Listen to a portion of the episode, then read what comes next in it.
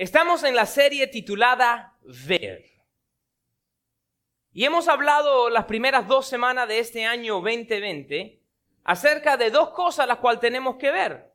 La primera semana hablamos acerca de ver la necesidad de Jesús en nuestra vida. Ver la necesidad de tener a Jesús. Orar para que otros vean la necesidad de Jesús. Hablamos como cada uno de nosotros tiene en su corazón un vacío el cual solamente puede ser lleno por Jesús. Y la semana pasada hablamos acerca de ver el propósito que Dios tiene en nuestra vida. ¿Sabía usted que Dios te creó con propósito? No importa el quien usted vea o conozca, usted fácilmente puede decir Dios tiene propósito en tu vida. ¿Por qué? Porque Dios crea con propósito. A veces nosotros tomamos decisiones la cual nos aleja del propósito de Dios en nuestra vida, pero no quita el propósito de Dios. Y oramos acerca de, eh, hablamos acerca del ver el propósito de Dios en nuestra vida para poder entonces entrar en ese propósito. Es más, dígalo esta mañana, yo tengo propósito. Dios me creó con propósito. En esta mañana quiero comenzar con una pregunta. ¿Alguno de ustedes alguna vez han sido juzgados? ¿Han sido juzgados? Tal vez te juzgaron por su apariencia. Tal vez te juzgaron por tu edad, sea edad joven o edad anciana. Tal vez, tal vez te han juzgado por tu pasado, por lo que has hecho. Tal vez te han juzgado por lo que no has hecho. Todos en algún momento u otro hemos sido juzgados. Es más, también todos hemos juzgado a otro. Si, si, en realidad enfocamos y miramos nuestra vida, nosotros también hemos juzgado a otros. Y sabes, aunque nosotros hemos sido juzgados, tenemos que darnos cuenta de algo. Que Dios no mira lo que el hombre mira. Primera de Samuel 16, en Primera de Samuel capítulo 16, vemos cuando Samuel va a ungir al próximo rey en la casa de Isaí. Y en el verso número 7, Dios le dice a Samuel, no mires a su parecer, no mires lo de afuera, ni a lo grande de su estatura, porque yo lo desecho, porque Jehová no mira lo que mira el hombre. El hombre mira lo que está delante de sus ojos, pero Jehová mira el corazón. Tal vez usted en algún momento ha sido juzgado, pero recuérdese que Jehová mira el corazón. Y tenemos que ver lo que Dios mira y no lo que mira el hombre. Mira, este es el problema. Nosotros como hombre, como ser humano, cuando yo digo hombre estoy hablando de la humanidad, ¿verdad? Sea hombre o dama. Nosotros como hombre, porque todos hemos pecado, dice la Biblia en el libro de Romanos capítulo 3, todos han pecado y quedan destituidos de la gloria del Señor. Todos hemos pecado. Y como nosotros o porque nosotros hemos pecado, nosotros miramos a las cosas desde una, eh, eh, eh, de un lugar de la humanidad caída. Nosotros miramos las cosas desde la perspectiva de la humanidad caída.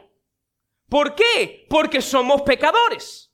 Entonces vemos el problema en la gente. Vemos lo que no pueden hacer. Vemos la dificultad. Vemos las cosas que no vienen de Dios. Pero Dios, como es perfecto, Él no nos mira como nosotros miramos. Dios mira en su perfección quién es o desde la perspectiva de quién somos en Cristo. Nosotros miramos de una perspectiva de la humanidad caída. Dios mira de la perspectiva de quién tú eres en Cristo. Y muchas veces aún nosotros nos juzgamos a nosotros mismos. Nos ponemos hacia abajo a nosotros mismos. Y la primera cosa que le exhorto en esta mañana es que nosotros tenemos que vernos a nosotros como Dios nos ve. Tenemos que vernos a nosotros mismos como Dios nos ve. Le voy a dar un ejemplo en el libro de jueces. Comencemos en esta mañana en el libro de jueces, capítulo número 6. Jueces capítulo número 6. Aquí nos encontramos con alguien que se llama Gedeón. Y comenzando en el capítulo número 6, verso número 11, dice así, jueces 6, 11. Y vino el ángel de Jehová y se sentó debajo de la encina que está en Ofra, la cual era de Joás, Abiesirta. Y su hijo, Gedeón, estaba sacudiendo el trigo en el lagar para esconderlo de los madianitas. Él estaba preparando las cosas para poder esconderse a los madianitas. Y dice el verso 12, y el ángel de Jehová se le apareció y le dijo, Jehová está contigo, varón esforzado y valiente. Y Gedeón le respondió, ah, Señor mío, si Jehová está con nosotros, ¿por qué nos ha sobrevenido todo esto? ¿Y dónde están todas sus maravillas que nuestros padres nos han contado diciendo, no nos sacó Jehová de Egipto y ahora Jehová no nos ha desamparado y nos ha entregado en mano de los madianitas. Y mirándole Jehová le dijo, ve con esta, ve con esta tu fuerza y salvarás a Israel de la mano de los madianitas. ¿No te envío, envío yo? Entonces le respondió, ah, Señor mío, ¿Con qué salvaré yo a Israel? He aquí que mi familia es pobre en Manasés y yo el menor de la casa de mi padre. Mira ahí claramente, Gedeón se mira, se ve como alguien pobre y el menor, más pequeño, más débil de toda la casa de su padre. Pero ¿cómo lo veía Dios? En el verso número 12, hombre, varón, esforzado y valiente. Gedeón se estaba mirando como un nada, como un nadie, como un pobretón, como un pequeño, como un inútil. Y Dios le dice, yo no te veo así. Yo te veo como varón esforzado y valiente. Recuerda cómo conocemos a Gedeón, el hombre que está preparando el trigo para escondérselo, para no tener que enfrentarse a los madianitas, decirle, a mi trigo no lo toca. No, no, lo estaba escondiendo para no enfrentarse. Él se veía como un nadie. Dios lo miraba como hombre forzado y valiente. Lee la historia después con calma.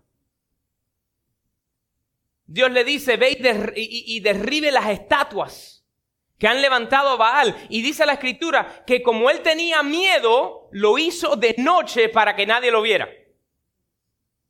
Después Dios le dice, ve otra vez, enfréntate a los madianitas. Y él le dice al Señor, bueno, eh, eh, eh, necesito confirmación. Necesito confirmación de como tú has dicho que tú me ves. Así que para confirmación, Señor, yo voy a poner una toalla en la hierba. Y yo quiero que la hierba esté mojada y la toalla seca. Imposible, ¿verdad? ¿Y sabe qué sucedió por la mañana? La toalla estaba seca y la hierba mojada. Entonces le dijo Gedeón a Jehová, Señor, no, no, te incomodes, pero yo sé que ya me diste confirmación de mi llamado y de cómo tú me ves, pero quiero que me des otra confirmación. Mañana quiero que la toalla esté empapada y que la hierba esté seca. Y Dios, como es alguien tan lleno de gracia, la próxima mañana dice que esa toalla estaba empapada, que la pudieron eh, ring, que la pudieron así a, darle un apretón y salió el agua. Y la tierra estaba seca. Entonces se levanta, empezando a verse él como Dios lo ve. Pueblo, tenemos que vernos a nosotros mismos parar de juzgarnos a nosotros mismos y vernos como Dios nos ve, hombre esforzado y valiente. Si no ha escuchado la historia de Gedeón, levanta un ejército de 32 mil hombres ¿Y sabe lo que le dice Dios? No, no, no, son mucha gente. Dile a la gente que tiene miedo que pueden ir. El primero que tenía miedo era él, pero él estaba, ya le dieron confirmación, ¿verdad? y le dijo al grupo de 32 mil, el que tenga miedo, váyanse. ¿Y sabe cuántos se fueron? 22 mil. Se quedó Gedeón con 10 mil. ¿Y sabe lo que le dijo el Señor al hombre esforzado y valiente? Todavía son muchos. Vete al río y haz a la gente tomar agua. Y separa al grupo que toma agua y la tome de su mano al grupo que se arrodilla de dos rodillas y toma del río. Habieron, hubieron 300 gente que cogieron un poquito de agua sin su mano y lo tomaron. ¿Y sabe lo que le dijo Dios? Quédate con los 300 y manda para atrás los 9700. Y Dios usó a Gedeón con 300 hombres para darle la victoria a Israel sobre los madianitas. Para de verte como tú te ves y empieza a verte como Dios te ve. Hombre esforzado y valiente. Hombre esforzado y valiente. Tenemos que vernos como Dios nos ve. Y la segunda cosa en esta mañana que quiero hablar es que tenemos que ver a otros como Dios los ve. Vernos a nosotros mismos como Dios nos ve, pero tenemos que ver a otros como Dios los ve. Ustedes han escuchado de alguien en la Biblia que se llama Pablo. Pablo escribió la mitad del Nuevo Testamento. ¿Ok? Hay 27 libros en el Nuevo Testamento, Pablo escribió 13. Un poquito menos que la mitad, pero la mitad. La mitad del Nuevo Testamento, Dios lo usó a él para escribirlo. Pablo es la persona que estuvo en la cárcel con Silas, en el calabozo, lo más profundo de la cárcel, y en vez de estar ahí, murmurando y diciéndole a Dios por qué empezó a cantar himnos y a orar y Dios dio un gran terremoto y las cadenas de Pablo fueron libres y él pudo ser libre. Y lo sacaron de la prisión. Bueno, Pablo era un hombre el cual Dios usó a gran manera. Pero cuando él se entregó a Cristo, Así no lo veían la gente. Mira, vamos a ver lo que decía, decía la gente de Pablo. Es el libro de Hechos. Capítulo número 9 de Hechos. Hechos capítulo número 9. Comenzando en el verso número 10. Creo que es el 10. Déjame llegar.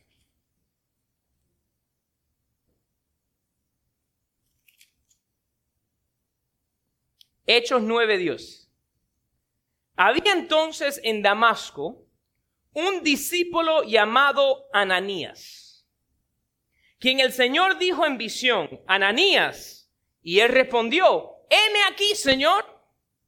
Y el Señor le dijo, levántate y ve a la calle que se llama derecha y busca en casa de Judas a uno llamado Saulo de Tarso, porque he aquí, él ora y ha visto en visión un varón llamado Ananías que entra y le pone las manos encima para que recobre la vista. Entonces Ananías juzgó a Pablo, no lo dice ahí, pero es lo que estaba haciendo, ¿ok? Entonces Ananías respondió y dijo, Señor, he oído de muchos acerca de este hombre ¿Cuántos males ha hecho a tus santos en Jerusalén?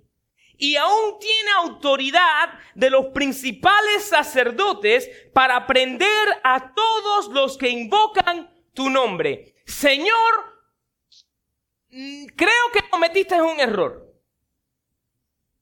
Porque yo miro a este hombre y es alguien que ha acabado con nuestros hermanos en Cristo.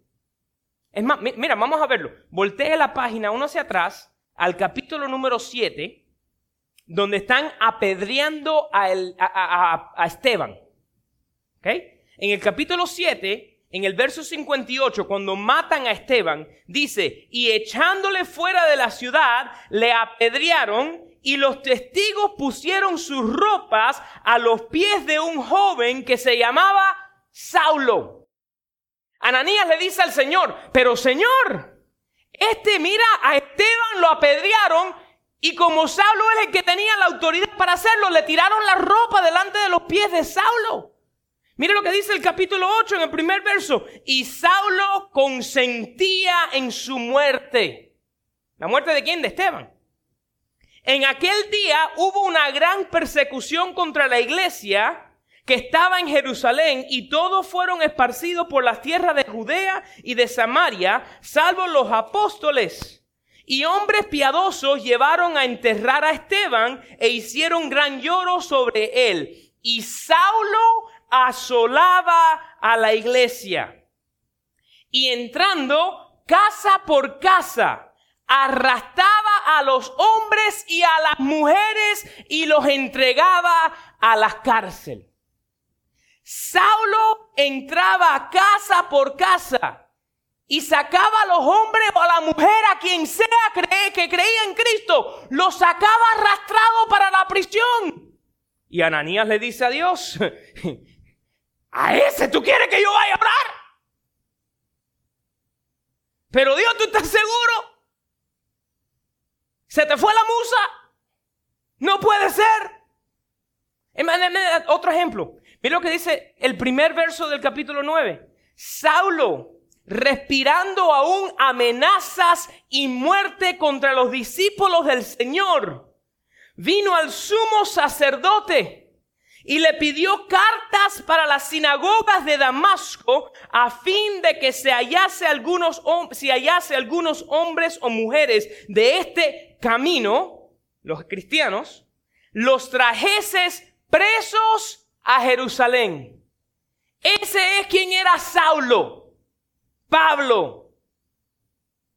Y Ananías lo estaba mirando con sus ojos naturales y Dios le dijo, tú no puedes verlo como tú lo ves, tú tienes que verlo como yo lo veo.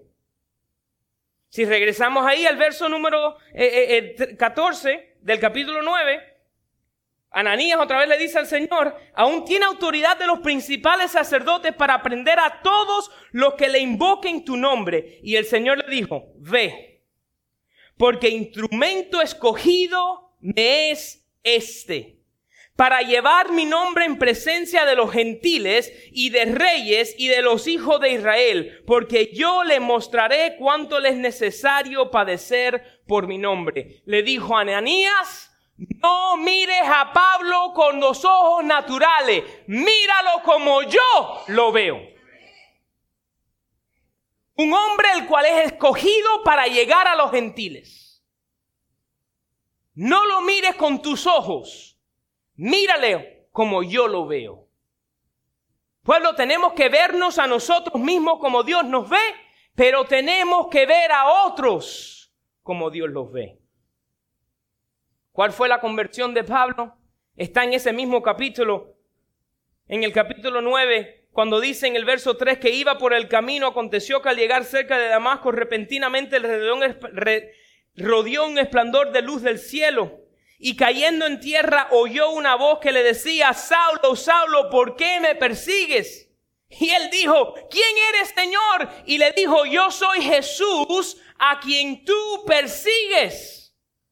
Dura cosa te es dar cosas contra el aguijón. Y temblando y temeroso dijo, Señor, ¿qué quieres que yo haga? Y el Señor le dijo, levántate y entra en la ciudad y te dirá lo que debes hacer. Pueblo, tú sabes por qué tú no puedes juzgar a otro a que Dios ha llamado, porque tú no sabes lo que Jesús ya le dijo y como Jesús le ha dicho a esa persona que es un hombre forzado y valiente. Tenemos que verlo como Dios lo ve, no como lo vemos nosotros.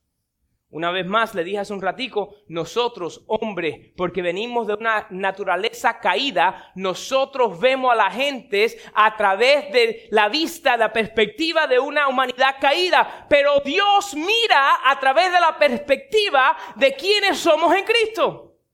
Dios no estaba mirando a Saulo el asesino, El perseguidor de los cristianos, Dios estaba mirando a Saulo, también que le decían Pablo, el que escribió la mitad del Nuevo Testamento, el que fue hasta donde estaba César y le dijo lo que Jesús había hecho en su vida.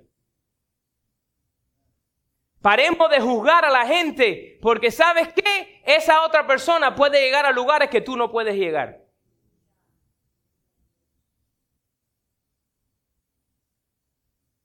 Y a veces nosotros, de la misma manera que los discípulos, aún los discípulos, usted se recuerda, vinieron a Jesús un día y le dijeron, Jesús, en tal lugar nos encontramos una gente que no viene, no caminan con nosotros y en tu nombre estaban echando fuera demonios. Y le dijimos que parasen, que no lo hicieran porque no eran de nuestro grupo. Y Jesús le dijo, pero ¿cómo tú has hecho tan cosa tan absurda? Están echando demonios fuera en el nombre mío. Si no están en contra nuestra, están con nosotros. Paren ustedes de, echarse ahí eh, el fresco de que ustedes son muy buena gente porque están al lado mío. Yo estoy con ellos también. ¿Y qué hacemos muchas veces nosotros, aún como creyentes? Ananías era uno de los discípulos, el más respetado, y le dijo al Señor, a ese tú quieres que yo le vaya a orar ese. No, no, no, no, no, no, no, no. Si tú a ese lo quieres, yo no quiero contigo. Eh, a veces nosotros hacemos eso, eso, ¿verdad? Pensamos en la persona más mala, más vil. No, no, Dios no puede darle perdón. Oye, Dios sí puede perdonarlo. Porque Dios mandó a Jesús a morir por todos. Entonces nosotros tenemos que vernos a nosotros mismos como Dios nos ve. Pero tenemos que ver a otros como Dios los ve. Ver a otros como Dios los ve. Si usted algún día ha venido a uno de nuestros servicios de oración o está aquí antes que comencemos el servicio cuando oramos con el grupo, yo siempre oro por otros pastores y por otras iglesias. Que ellos crezcan que caiga el poder del Espíritu Santo. Si nuestra iglesia sigue creciendo en el nivel espiritual, pero seguimos en este número, pero crece de la esquina, yo estoy contento. Porque yo sé que ese pastor puede alcanzar a alguna gente que yo no puedo. Tal vez por su pasado, por la vida de donde ellos salieron. Tengo que verlos como Dios los ve. Y quitarme yo la careta y parar de ver y decir, ay, pero, pero yo, yo, no, no, no, no soy yo, es Dios. Tengo que verlo como Dios lo ve. Tengo que verme como Dios me ve, pero tengo que ver a los demás como Dios los ve. Tenemos que ver como ve el Señor. Porque Él no anda mirando lo que tú has hecho y de dónde saliste, Él anda mirando a dónde te va a llevar y lo que quiere hacer a través de ti. Entonces te pregunto esto. ¿Qué dice Jesús o qué ve Dios en ti? ¿Qué es lo que ve Dios en ti? ¿Qué ve Dios? Mira lo que dice Primera de Pedro. Primera de Pedro, en el capítulo número 2. Dice así, Primera de Pedro, capítulo número 2 comenzando en el verso 4. Acercándose a él, piedra viva, desechada ciertamente por los hombres, mas para Dios escogida y preciosa. ¿De quién está hablando ahí Pedro? De Jesús. Y quiero que usted piense en eso en este momento. Si Jesús fue menospreciado y echado en una esquina, ¿qué tú crees que van a hablar y decir de ti? Entonces, vosotros también, como piedras vivas, sed edificados como casa espiritual y sacerdocio santo para ofrecer sacrificios espirituales aceptables a Dios por medio de Jesucristo. Por lo cual también consiente la escritura. He aquí, pongo en Sión la principal piedra del ángulo escogida preciosa, el que creyere en él no será avergonzado. Para vosotros, pues, lo que creéis es el precioso es él, él es precioso, pero para los que no creen, la piedra que los edificadores desecharon ha venido a ser la cabeza del ángulo. Y piedra de tropiezo y roca que hace caer, porque tropiezan en la palabra, siendo desobedientes, a lo cual fueron también destinados. Mas vosotros, esto que dice el Señor que tú eres, eres linaje escogido real sacerdocio, nación santa, pueblo adquirido por Dios, para que anunciéis las virtudes de aquel que os llamó de las tinieblas a su luz admirable. Vosotros en otro tiempo no erais pueblo, pero que ahora sois pueblos de Dios, que en otro tiempo no habíais alcanzado misericordia, pero ahora habéis alcanzado misericordia. ¿Qué ve Dios en ti? Dios ve un linaje escogido. ¿Qué ve Dios en ti? Dios ve un real sacerdocio. ¿Qué ve Dios en ti? Dios ve una nación santa. ¿Y qué ve Dios en ti? Un pueblo adquirido, el cual Él compró a precio de la sangre de Jesús. Eso es lo que Dios ve. Nación santa, linaje escogido, real sacerdocio, pueblo adquirido por Él. Pueblo, en esta mañana, no solamente que tenemos que ver la necesidad de Jesús, no solamente que tenemos que ver el propósito en nuestra vida, pero nosotros tenemos que vernos como Dios nos ve. Nosotros tenemos que ver a otros como Dios los ve. ¿Y qué es lo que ve el Señor? Linaje escogido. Real sacerdocio. Nación santa. Pueblo adquirido por Él. Tenemos que vernos como Dios nos ve. Tenemos que vernos como Dios nos ve. Despertarnos por la mañana y decirle gracias Señor. Y mírate en el espejo. Tú, tú, David, Joel, Javier, Genaro, como sea tu nombre. Mírate en el espejo y di, tú eres pueblo escogido. Tú eres real sacerdocio. Tú eres nación santa. Tú eres adquirido por Dios para poder establecerte y cumplir y hacer lo que Dios te ha llamado a hacer. Porque Dios no ve de dónde saliste, Dios no mira lo que tú has hecho, Dios mira quién tú eres en Cristo. Veámonos como Dios nos ve.